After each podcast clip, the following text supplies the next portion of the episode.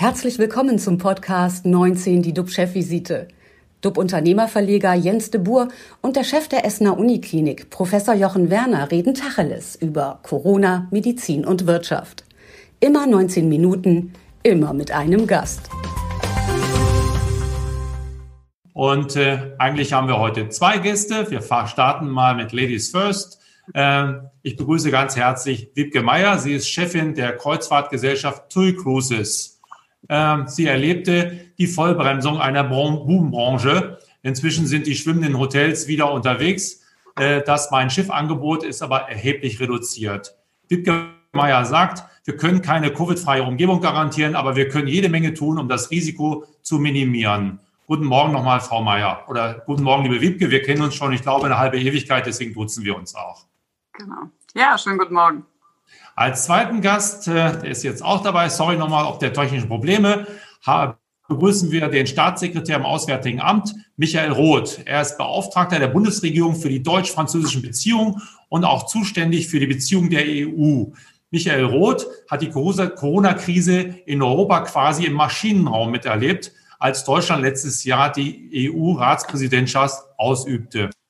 Er sagt, Corona hat keinen Pass und schert sich nicht um nationale Grenzen. Daher ist ein europaweites Vorgehen richtig. Guten Morgen nach Berlin, Herr Roth. Guten Morgen. Bevor wir mit Ihnen beiden starten, äh, über die Kreuzfahrtkrise und auch über die Krise in Europa sprechen, zurück zu dir, lieber Jochen. Kannst du uns heute erfreuliche Zahlen nennen und was beschäftigt dich besonders? Ja, ich finde, die Zahlen sind recht erfreulich. Robert Koch Institut hat gemeldet 3.379 Neuinfektionen. Das sind über 2.700 weniger als noch vor einer Woche. Ähm, es gibt eine weitere Meldung zu neuen 481 Verstorbenen an oder im Zusammenhang mit Covid-19, sodass die Menge dort auch jetzt über 62.000 Verstorbenen liegt. Wie sieht es bei uns aus? Wir versorgen aktuell 100 Patienten stationär wegen Covid-19. 33 davon sind auf der Intensivstation. Ein Patient ist leider gestern an den Folgen dieser Erkrankung bei uns verstorben. Ja, und was mich natürlich beschäftigt, ist, was die Ministerpräsidentenrunde gemeinsam mit der Kanzlerin morgen beschließen wird. Ähm, das ist natürlich für uns in Deutschland sehr wichtig. Aber es bleibt eben nur ein Teil der Medaille, weil wir die Pandemie sicherlich nicht im Alleingang besiegen können. Das hängt maßgeblich dann auch von den Mutationen und von den Mutationen der Mutationen ab, die wir noch zu erwarten haben. Und ähm, für mich ist eben der Ausspruch von unserem Gast, Herrn Michael Roth, schon äh, passend. Ich wiederhole den. Corona, Corona hat keinen Pass und schert sich nicht um nationale Grenzen. Daher ist eben ein europaweites Vorgehen richtig. Und deshalb blicke ich morgen nicht nur in Richtung äh, Schulenöffnung oder Friseursalonöffnung, sondern erwarte auch planbare Entscheidungen, was mit den Reisen zu Ostern ist.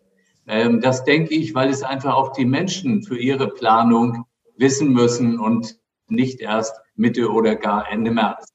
Und was ist mit der Fußball-Europameisterschaft, die vom 11. Juni bis zum 11. Juli in elf europäischen und in einer asiatischen Stadt abgehalten werden wird? Was ist mit den Olympischen Spielen in Tokio, die im Sommer nachgeholt werden sollen? Dort treffen sich dann über 10.000 Sportlerinnen und Sportler aus über 200 Ländern. Und die Frage ist, wer wird darüber entscheiden? Ist es am Schluss das Olympische Komitee? Ist es die UEFA vielleicht? Sind es die Regierungen? Auf jeden Fall, glaube ich, dürfen wir bisher feststellen, dass man noch nicht so richtig eine internationale ja, Covid, äh, ich sag mal, Ver Vereinigung erkennen kann, die diese ja, überregionalen Entscheidungen dann entsprechend trifft. Bevor wir jetzt zu unseren beiden Gästen kommen, auf die ich mich wirklich sehr freue, eine Frage an dich, lieber Jens, abgesehen von den Zoom-Schwierigkeiten gerade zu Beginn. Was beschäftigt dich? Ja, mich beschäftigt das Thema Nachhaltigkeit immer mehr. Amerika setzt wieder auf Klimaschutz. Der neue Präsident Joe Biden ist dem Pariser Klimaschutzabkommen beigetreten und bekennt sich zu den Umweltzielen, die er im Wahlkampf ausgegeben hat. Spätestens 2035 soll Energie ohne jegliche CO2-Ausstoß produziert werden. Bis 2050 will Amerika die Kohlendioxidemissionen komplett auf Null bringen. Wir sind tatsächlich in einer großen Zeitenwende hin zur Nachhaltigkeit. Schon jetzt ist das Megathema oder ein Megathema an der Börse, wo die Zukunft ja gehandelt wird. Wer Geld von Anlegern haben will, braucht ein grünes Geschäftsmodell oder der profitiert natürlich davon. Und profitieren tun auch vor allen Dingen Firmen wie etwa Elektroautobauer Tesla. Und Tesla hat allein 2020 mit einem Plus von 740 Prozent das meiste Aufsehen erregt. Und das zeigt ja, wohin die Reise sehr stark geht. Wo bleibt da denn die Kreuzfahrtbranche, die aktuell natürlich besonders unter Corona leidet? Und gut, dass wir heute Wiebke Meyer, die Chefin von der Main-Schiffflotte im Talk haben.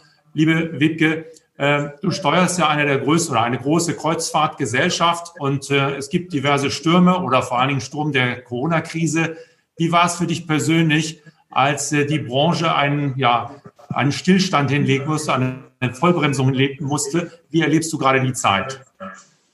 Ähm, ja, Sturm äh, trifft es nicht so ganz. Wir erleben eigentlich äh, eher die Flaute, um, um in, in, dem Wortbild zu bleiben. Und das seit äh, seit Mitte März letzten Jahres. Ähm, und man könnte vielleicht vermuten, dass man dann einfach nichts mehr zu tun hat und die Schiffe irgendwo an die Pier legt. Aber das Gegenteil war der Fall. Das war geil zunächst und das äh, wird der Herr Roth aus dem Auswärtigen Amt bestätigen können, war ein riesiges Unterfangen. Alle Gäste, die weltweit äh, zu dem Zeitpunkt auf diesen Schiffen waren, erstmal wieder zurückzuholen nach Deutschland. Das haben wir als Reiseveranstalter eigenständig organisiert, haben da aber auch hervorragend mit dem Auswärtigen Amt zusammengearbeitet, haben unsere Gäste erstmal unter den Voraussetzungen der kompletten Reisewarnung äh, und damit auch des Stillstandes mit eigenen Vollcharterflügen nach Deutschland zurückgeholt. Das muss man sich so vorstellen, dass das rund 20.000 Gäste waren, die im März eben auf sieben Schiffen weltweit verteilt waren. Äh, und wir konnten dann erfreulicherweise bereits Ende März vermelden, dass alle Gäste wieder sicher in Deutschland angekommen sind, in ihrer Heimat ähm, und haben uns dann darum gekümmert, wie wir möglichst auch unsere Crew, die natürlich, wir haben pro Schiff ungefähr 1000 Crewmembers an Bord, wie wir die auch wieder in ihre Heimatländer kriegen können, äh, zurückfliegen können. Das war ein etwas größeres Unterfangen, ähm, weil eben auch manche Länder komplett ihre Grenzen geschlossen haben, selbst für ihre Landsleute. Äh, das hat uns dann tatsächlich äh, bis in den April beschäftigt und zeitgleich äh, neben dem Thema waren wir natürlich auch damit beschäftigt, jede Menge Reisen abzusagen. Denn in normalen Zeiten fahren unsere Schiffe 365 Tage im Jahr äh, und entsprechend sind ist sie jetzt eingefroren. Dann wird aber gleich zurückkommen. Äh, und wir hatten sehr, sehr Passagiere immer wieder Wochen. Also Zoom spielt uns heute den Streich. Ah, okay, alles klar. Du warst jetzt mal kurz eingefroren. Hm. Ah. Wenn du, wenn du nach vorne schaust, wie stellst du dir denn die Kreuzfahrten künftig vor? Wird es ähm, im Prinzip nur noch Kreuzfahrten für Geimpfte geben oder ist das ein Ziel, um wieder Sicherheit zu bekommen? Ähm, also wir, wir, fahren ja seit 24.07. fahren wir ja mit äh, auf Corona äh, angepassten Gesundheits- und Hygienekonzepten. Wir haben damit also den Beweis erbracht, dass Kreuzfahrten auch zu Pandemiezeiten möglich sind. Das heißt, wir haben nur 50 Prozent Auslastung auf unseren Schiffen, halten ein das, all das ein, was wir auch hier vom, vom Land kennen, Maske tragen, Abstand halten, verschärfte Hygienemaßnahmen. Und wir testen alle Gäste, bevor sie an Bord kommen ähm, und testen zum Teil, jetzt haben wir Schiffe auf den Kanarischen Inseln auch nochmal bei Rückreise, damit sie dann auch entsprechend äh, den Anforderungen auch hier in Deutschland wieder einreisen können. Also das funktioniert. Wir haben keine, äh, wir haben keine Massenausbrüche. Wir haben tatsächlich bewiesen, äh, dass Kreuzfahrten in Corona-Zeiten funktionieren. Das gibt uns erstmal ein gutes Gefühl, dass wir mit Maß und Ziel auch weitermachen können. Wie es jetzt konkret weitergeht, hängt natürlich davon ab, was passiert mit den Reiseeinschränkungen, wie werden auch die Länder darauf reagieren, äh, wo wir unterwegs sind, wie reagieren die Häfen. Das wird alles einzeln angefragt. Und insofern gehen wir davon aus, dass wir mit unserem Hygienekonzept, das heißt mit der reduzierten Auslastung und Test vor ähm, Einstieg an Bord, weitermachen wenn jemand äh, geimpft ist und uns einen Impfpass zeigen kann und wir auch sicher sind, äh, dass da ein, eine weitere Infektion oder dieser Passagier möglicherweise nicht mehr infektiös ist, dann können wir ähm, über einen Test an Bord nachdenken. Aber ansonsten äh, heißen wir alle willkommen, Geimpfte, aber wieder auch wie, wie auch alle anderen Passagiere, die sich dann halt noch an unsere ähm, an unser Gesundheits- und Hygienekonzept halten müssen. Wenn du nach vorne schaust und du erlebst ja auch, wie wichtig das Thema Nachhaltigkeit wird, wie sich Unternehmen vorbereiten darauf, auch Investoren. Und ihr seid ja nun auch über die TUI an der Börse notiert. Äh, glaubst du, dass es jetzt mal provokant gefragt in fünf Jahren noch Kreuzfahrten geben wird? Könnt ihr euch darauf einstellen, auf die neue Zeit? Ja, selbstverständlich. Das tun wir auch. TUI Cruises betreibt äh, aktuell die jüngste äh, und damit die jüngste, modernste und damit auch umweltfreundlichste Flotte. Und es ist nicht so, dass Nachhaltigkeit ein neues Thema für uns ist. Wir haben das berücksichtigt bei allen, ähm, bei allen Neubauten. Wir haben seit 2014 jedes Jahr ein Schiff in Dienst gestellt und sind von Schiff zu Schiff konnten wir zum Beispiel die Energieeffizienz verbessern, setzen auf der aktuellen Flotte Abgasnachbehandlungssysteme ein oder fahren mit Marinegasöl ähm, und können da jede Menge tun. Aber Nachhaltigkeit ist ja nicht nur Emissionen, sondern Nachhaltigkeit ist der gesamte, äh, der gesamte Prozess und man muss sich vorstellen, ähm, dass auf einem Kreuzfahrtschiff, das ist ja ein Ort, der sich bewegt, da ist Crew äh, an Bord, da sind Passagiere an Bord und alle Lebensbereiche, ob das nun Wasserverbrauch ist, ob das der Umgang mit, ähm, mit Abfällen ist, äh, da tritt die, ist die Kreuzfahrt schon viele Jahre aktiv und ist auch für die gesamte Schifffahrt tatsächlich äh, Trendsetter, wenn man das äh, so formulieren darf.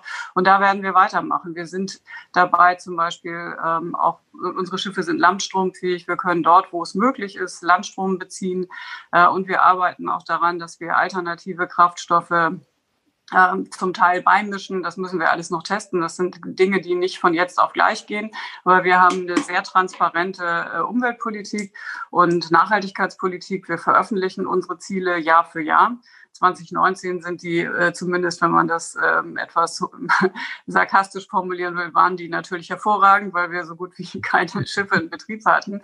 Aber unabhängig davon machen wir damit weiter, setzen weiter, setzen uns ambitionierte Ziele. Und natürlich haben wir auch für 2030 wollen wir eine klimaneutrale äh, Kreuzfahrt möglich machen und Jahr für Jahr äh, Emissionen reduzieren. Das ist unser, unser großes Ziel und arbeiten mit ähm, den Werften und mit vielen, auch mit unserem amerikanischen äh, Gesellschafter. Die TUI Cruises ist ja ein Gemeinschafts Unternehmen der TUI und von Royal Caribbean arbeiten wir an äh, neuen Projekten. Und da kann man einfach nur sagen, es wird ein, es wird nicht die eine Technologie geben, die uns alle weiterbringt, sondern es wird für äh, jedes Schiff, für jede Größe ähm, und für auch für jeden, äh, für jeden Fahrplan wird es äh, entsprechende äh, Mittel geben. Und ich glaube, das macht es vielleicht ein bisschen äh, für alle etwas komplizierter, weil man eben nicht sagen kann, das eine ist es. Ähm, ist es, ist es Flüssiggas, sind es alternative Kraft Kraftstoffe, ähm, da ist es Landstrom. Es ist eine Mischung von vielem und daran äh, arbeitet die Kreuzfahrt. Und wenn man sich anschaut, äh, was wir vielleicht mitnehmen aus der Krise, dann ist, glaube ich, für uns alle ein bewussteres Konsumieren. Und was ich mir vorstellen könnte, ist, dass wir alle auch bewusster reisen und vielleicht Reisedauern wieder ein Stück weit verlängern und unsere Kreuzfahrten auch etwas anders gestalten, dass wir vielleicht nicht jeden Tag einen Hafen anlaufen, sondern auch mal einen Tag ähm, auf See dazwischen haben, um mehr Entschleunigung äh, zu gewähren. Das sind so äh, die großen Themen, äh, die ich sehe. Und insofern mache ich mir keine Sorgen, dass es in fünf Jahren keine Kreuzfahrt mehr geben wird. Ganz im Gegenteil, wir werden beweisen, dass Kreuzfahrt weiterhin beweisen, weiter unseren Weg verfolgen, dass also Kreuzfahrt auch nachhaltig sein kann. Also keine, keine Schiffe als Museumsschiffe. Herr Roth, äh, haben Sie schon mal eine Kreuzfahrt gemacht? Schon oft. Schon oft, okay. Sie sind äh, Fan von, von Kreuzfahrten, wenn Sie öfter dabei gewesen sind. Ähm, geschlossene Grenzen, Streit um Impfstoffe, misstrauische Nachbarn. Die Bürger haben das Gefühl, Europa hat, die, hat in der Krise, in der Corona-Krise nicht richtig funktioniert. Wie bekommt man das Vertrauen wieder zurück? Erst einmal, dass man auch auf die gemeinsamen Erfolge hinweist. Und guten Morgen erstmal, äh, Frau Mayer, Herr De Boer und auch Herr Werner. Danke, dass Sie mich eingeladen haben. Ähm, es ist richtig, äh, dass wir auf eine globale Krise auch eine gemeinsame europäische Antwort finden. Deswegen war es richtig und bleibt es richtig, dass wir ähm, versuchen, alle Bürgerinnen und Bürger Europas und weit darüber hinaus mit Impfstoffen zu versorgen. Es ist auch richtig, dass wir aus den Fehlern der ersten Welle im vergangenen Frühjahr lernen. Wir haben festgestellt, dass die rasche Schließung von Grenzen eher mehr Probleme verursacht, als äh, Probleme gelöst werden. Wir sind, ich will es mal so sagen, auch eine lernende Organisation, so wie Sie sich im medizinischen Bereich, aber auch im Tourismus, der ja eine herausragende Bedeutung für Deutschland und für Europa hat, herantasten. So tasten wir uns natürlich auch in der Politik heran. Und mir fällt kein Zacken aus der Krone, wenn ich auch sage, ähm, da ist nicht alles richtig gelaufen. Ich glaube, wir waren im äh, vergangenen Halbjahr äh, 2020 so glücklich darüber, dass wir so rasch einen Impfstoff bekommen, der dann auch Ende des Jahres eine Zulassung erfährt, dass wir aber nicht weitergedacht haben, nämlich eine, äh, eine Zulassung bedeutet noch nicht, dass äh, der Impfstoff dann auch in einem Maßstab produziert werden kann, der den Wünschen und den großen Hoffnungen und Erwartungen der Bürgerinnen und Bürger Rechnung trägt. Die meisten Menschen sind müde, sind frustriert. Im Übrigen geht es auch mir so. Äh, Reisen ist für mich nicht nur äh, eine Freude im Privatleben und im Urlaub, darüber möchte ich mit Ihnen auch weniger reden. Für mich ist Reisen äh, Teil meiner Arbeit. Als Staatsminister äh, für Europa bin ich permanent unterwegs. Ich habe meine letzte bilaterale Reise am 12. März vergangenen Jahres nach Den Haag unternommen und war dann nur als Vorsitzender des Rates der Europaminister und Oberminister regelmäßig in Brüssel und äh, einmal in Luxemburg. Ähm, ich war so oft in Quarantäne. Ich habe das kontaktarme Arbeiten bis hier. Ich sitze jetzt auch wieder zu Hause in meiner Berliner Wohnung, weil Homeoffice gilt nicht nur für meine Kolleginnen und Kollegen, das gilt auch für uns Ministerinnen und Minister und für andere in der Leitung der Ministerien. Also auch ich äh, bin frustriert und auch ich brauche einen Haarschnitt. Äh, auch ich möchte wieder reisen. Auch ich freue mich auf meinen Osterurlaub. Aber ich kann mich nicht hier hinstellen und kann einfach sagen, wir ignorieren jetzt mal die Mutationen. Wir ignorieren, äh, dass sogar bei mir zu Hause in Nordhessen wir noch weit über 100 Inzidenzen äh, liegen. Äh, dass wir, das heißt, das heißt im ländlichen Raum und äh, liegen wir noch über dem, was wir eigentlich erreichen wollen. Das ist ja diese Inzidenz von 50. Ähm, das müssen wir jetzt erreichen. Aber natürlich muss es morgen auch darum gehen, dass wir ähm, ein Signal setzen, wie kann es denn dann auch Stück für Stück äh, äh weitergehen, ohne Hoffnung und ohne Zuversicht äh, kann auch nicht äh, Akzeptanz wachsen. Und was am wichtigsten in Europa ist, dass wir das mit den Impfungen schneller hinkriegen, dass wir aber auch unsere Nachbarschaft äh, äh mitimpfen. Ich glaube, dass äh, Frau Mayer ja mit ihren Aussagen eines zum Ausdruck gebracht hat. Auch wenn wir in Deutschland rasch eine Impfquote von 80 Prozent erreichten, hilft es uns für unseren Traum, nämlich reisen zu können, mobil zu sein, kaum, wenn in unserer unmittelbaren Nachbarschaft ähm, niemand geimpft ist oder zu wenige Menschen geimpft sind, weil wir ja alle auch inzwischen gelernt haben. Das Impfen ist mittelfristig gesehen das beste Instrument im erfolgreichen Kampf äh, gegen diesen Virus. Alleine Einschränkungen sind in einer freiheitlichen Gesellschaft auf Dauer nicht ähm, vorzunehmen. Äh, wir haben einen sehr, sehr hohen Preis äh, in der, zu zahlen. Ich selber finde es manchmal pervers, wie sich der DAX entwickelt. Sie haben darüber gesprochen, weil das überhaupt nichts zu tun hat mit den Empfindungen von Arbeitnehmerinnen und Arbeitnehmern, von Selbstständigen, von, von Verantwortlichen, die sagen, mir steht das Wasser wirtschaftlich bis zum Hals. Ich bin jetzt seit Monaten in Kurzarbeit. Ich habe weniger Geld in der Tasche. Wir haben äh, existenzbedrohende Situationen ja auch im Tourismussektor. Und gleichzeitig geht der DAX in, in, in die Höhe. Jetzt haben Sie das so schön gesagt, äh, Herr de Boer, das ist eine, ein, ein, eine, eine Perspektive, das ist ein Signal für die Zukunft ich will mich diesem Optimismus auch überhaupt nicht verschließen, aber äh, nicht in allen Ländern ähm, ähm, hat der Staat so viele finanzielle Möglichkeiten, auch Wirtschaft zu stabilisieren und die wirtschaftlichen Folgen der Pandemie so gut abzufedern, wie das in Deutschland der Fall ist. Auch hier ist Europa gefordert und das wird die nächste Zeit sicherlich maßgeblich prägen die 750 Milliarden Euro, die die Europäische Union ja zur Abmilderung der sozialen und wirtschaftlichen Folgen zur Verfügung stellen will,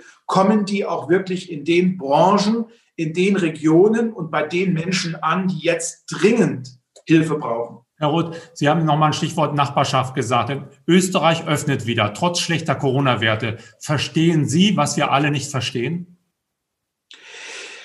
Ja, das fällt mir natürlich auch äh, äh, schwer. Man versucht es offenkundig in Österreich ähm, äh, mit, mit, mit Testungen, die massiv ausgeweitet werden, äh, in den Griff zu bekommen.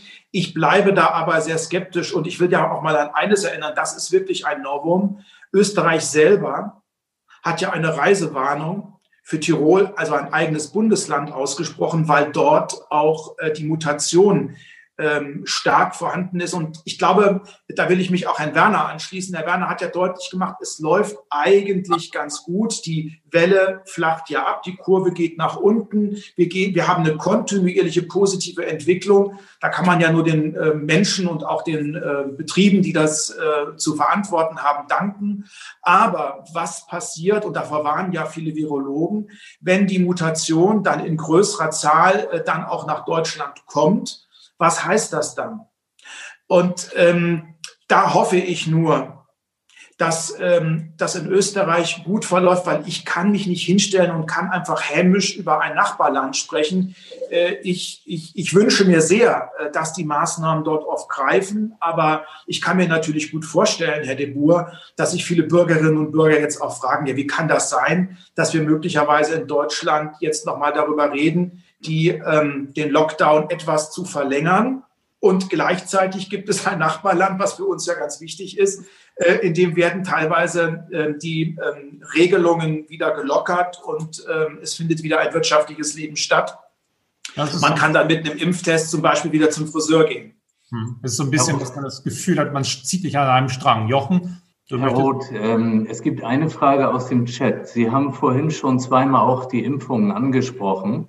Die Frage ist quasi der russische Impfstoff. Inwieweit ist das auch ein politisches Thema? Inwieweit berührt es vielleicht eben auch das Auswärtige Amt? Ich finde das eine sehr gute Frage. Also wir sollten jetzt mal unsere politischen Konflikte beiseite legen, weil es um den Schutz von Menschen geht. Und da ist jeder Impfstoff willkommen wenn er denn zugelassen ist. Und deswegen äh, steht unsere Einladung ja auch nach Russland, im Übrigen auch nach China. Bitte beantragt eine Zulassung bei der Europäischen Arzneimittelagentur. Wir haben ja inzwischen schon drei äh, Zulassungen. Ähm, Moderna, BioNTech und AstraZeneca. Johnson Johnson hat die Zulassung beantragt. Das kann möglicherweise auch in einigen Wochen dann nochmal ähm, ein, noch mehr Licht am, am, am Ende eines langen Tunnels äh, zum Aufscheinen bringen. Aber äh, selbstverständlich ist es auch so, wenn, ähm, wenn, wenn die EMA, also das heißt, wenn Expertinnen und Experten sagen, äh, die Verimpfung des russischen Impfstoffs äh, Sputnik ist unbedenklich, die kann ja angewendet werden und möglicherweise auch ein chinesischer dann wären wir ja mit dem Klammerbeutel gepudert, wenn wir jetzt sagten, wir wollen das nicht. Also ähm, alles, was hilft, sollte in dieser Zeit auch genutzt werden. Und auch das ist ja eine Frage der internationalen Solidarität, denn ähm, da bin ich dann auch wieder ganz schnell bei Frau Mayer. Äh, Sie schippern ja nicht nur äh, irgendwie in der Nordsee herum, sondern im Mittelmeer äh, äh weltweit. Und ähm, was ist denn, wenn wir, wenn wir in Afrika, wenn wir in Lateinamerika, wenn wir in Teilen Asiens, diese Krise nicht in den Griff kriegen. Ähm, diese Welt ist global. Diese Welt lebt von Mobilität. Das ist nicht nur etwas für eine kleine äh, Elite. Wir sind ein Dorf, ein globales Dorf. Das ist ein, ein, eine Selbstverständlichkeit für ganz, ganz viele Menschen, nicht nur privat, als Urlauberinnen und Urlauber, sondern auch beruflich und äh, persönlich. Und insofern ähm, muss unser Blick immer auch auf die ganze Welt gerichtet sein. Und ähm, ich sehe mit Sorge, äh, dass wir auch vor dem Hintergrund unserer eigenen Probleme uns derzeit sehr, sehr stark allein auf die Lage in Deutschland äh, konzentrieren. Mir wäre es wichtig, wir würden auch die Entwicklungen unserer Nachbarschaft nicht aus dem Blick geraten lassen. Aber auch Nachbarschaft heißt eben auch, ähm, ähm heißt Afrika, heißt der gesamte Mittelmeerraum, äh, heißt dann aber auch perspektivisch natürlich ähm, die weitere Welt, die aber in einer digitalen Welt gar nicht so weit von uns entfernt ist. Nehmen wir mal an, es gibt Sputnik, es gibt chinesischen Impfstoff. Jochen, glaubst du, dass die Leute bereit wären, sich diesen Impfstoff zu nähern oder würde es eher zu einer Vertrauenskrise führen, weil ja doch so ein bisschen Unbehagen da ist. Im Chat lese ich, aber Putin nimmt den Impfstoff selber nicht. Äh, Wäre das eine gute Idee? Also für mich ist es so, dass die Wissenschaftler, die da ja sehr tief drinstecken, sagen, dass die Veröffentlichung der russischen Ergebnisse in der Zeitschrift Lancet schon eine sehr, sehr gute Datenlage darstellt. Man muss davon ausgehen, und wenn dem so ist, dann spricht ja auch nichts dagegen, diesen äh, Impfstoff anzuwenden. Es ist zuerst so ein bisschen mit Schmunzeln dort sicherlich gesehen worden, aber zum Schluss geht es darum, ist er wirksam oder nicht. Wenn wir diesen Medien, den absoluten Fachzeitschriften nicht mehr trauen, dann können wir sowieso einpacken. Also dann wissen wir eben gar nicht mehr, uns zu orientieren. Das ist nochmal sozusagen eine, ja, eine Mahnung an alle, äh, so zu operieren, wie es die Wissenschaft vorgibt. Und äh, ja, verspätet haben wir begonnen. Ähm, wir schauen in die Zukunft. Wir haben viel Qualität, glaube ich, zur Diskussion beigetragen. Dafür danke ich ganz herzlich unseren äh, Gesprächspartnern, Frau Wiebke Meyer und Herr Michael Roth. Vielen Dank, dass Sie dabei waren. 19 Minuten, wir haben überzogen, sind vorbei. Unser Tourkost morgen äh, am Mittwoch ist Rainer Kallmund, das Fußball-Urgestein. Jeder kennt ihn und er wird über Fußball und über leere Ringe erzählen. Bleibt alle gesund, klickt wieder rein und wir freuen uns auf euch äh, morgen um 10 Uhr wieder. Tschüss aus Hamburg. Und aus Essen. Tschüss aus Berlin. Ciao. Das war 19 die DUB-Chefvisite als Podcast. Die Videos dazu gibt es auf watz.de und auf dub-magazin.de.